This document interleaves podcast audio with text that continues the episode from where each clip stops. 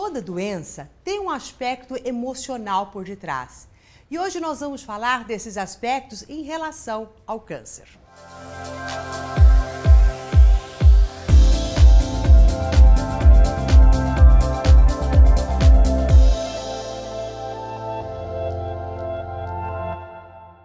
Olá, eu sou Maura de Albanese e eu sei que é muito complicado a gente falar sobre os aspectos emocionais que estão presentes em algumas doenças, principalmente quando a pessoa está vivendo isso, porque ela já está com a dor da própria enfermidade.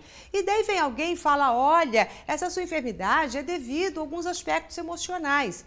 Então, escute o que eu vou dizer agora com seu coração aberto e é, eu sei que eu vou falar de uma forma geral é apenas para você refletir, mas não que isso seja exatamente assim no seu caso.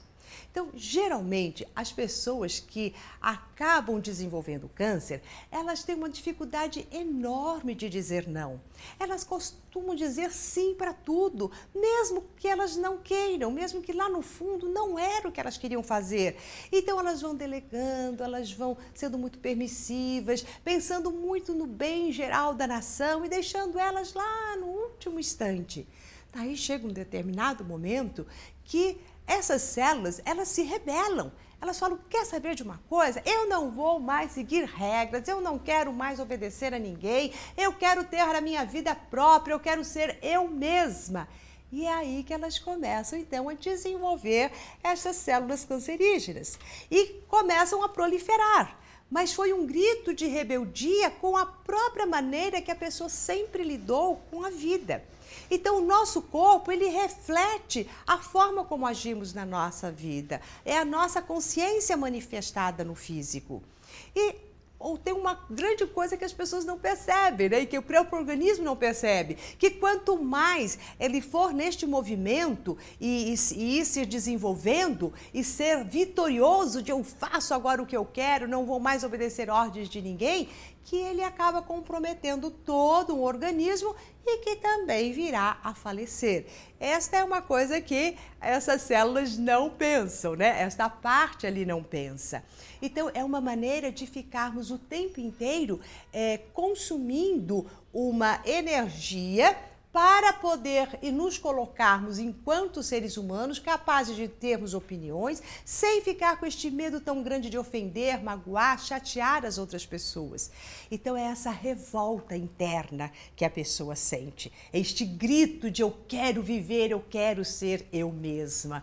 Por isso que o câncer, quando vem, abate a pessoa num nível emocional muito grande.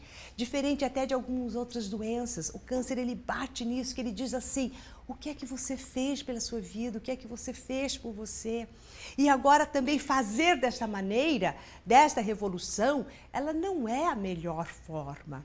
Então, a maneira de você até ir trabalhando o seu emocional, para ir ajudando em todo o tratamento físico que você faça em relação ao câncer, é justamente você começar a se posicionar, né? A dizer quero, não quero, gosto disso, não gosto daquilo, mas com muita serenidade.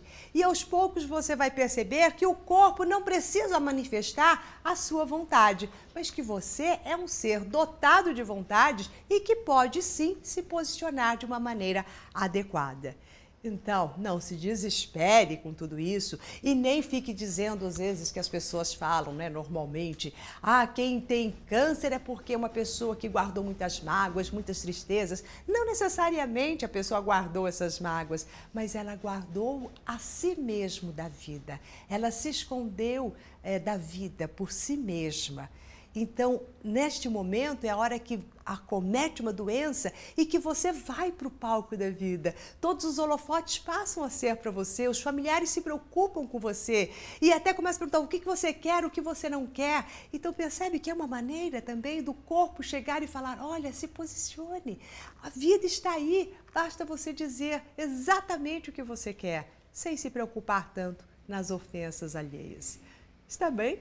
Então, Abrace este seu momento, que é um momento especial. Todas as doenças são insights da nossa consciência, são alertas do nosso corpo de que podemos sim ser melhor, de que podemos sim trilhar um caminho diferente e que este é o momento seu, né? o momento de você olhar para si e descortinar uma nova vida toda linda feita para você. Bom, se você gostou né, da nossa conversa de hoje, então compartilhe com seus amigos, né, que eu tenho certeza que isso poderá trazer uma tranquilidade tanto aos familiares quanto às pessoas que estão vivendo neste momento com esta doença. E se você ainda não faz parte do nosso coach semanal e está assistindo este vídeo pelo YouTube, o link está aqui embaixo. Se você está assistindo pelo Face, o link está ali em cima. Então, inscreva-se e participe desta imensa corrente de amor e de transformação dentro da sua mente, do seu coração, na sua vida. Até mais.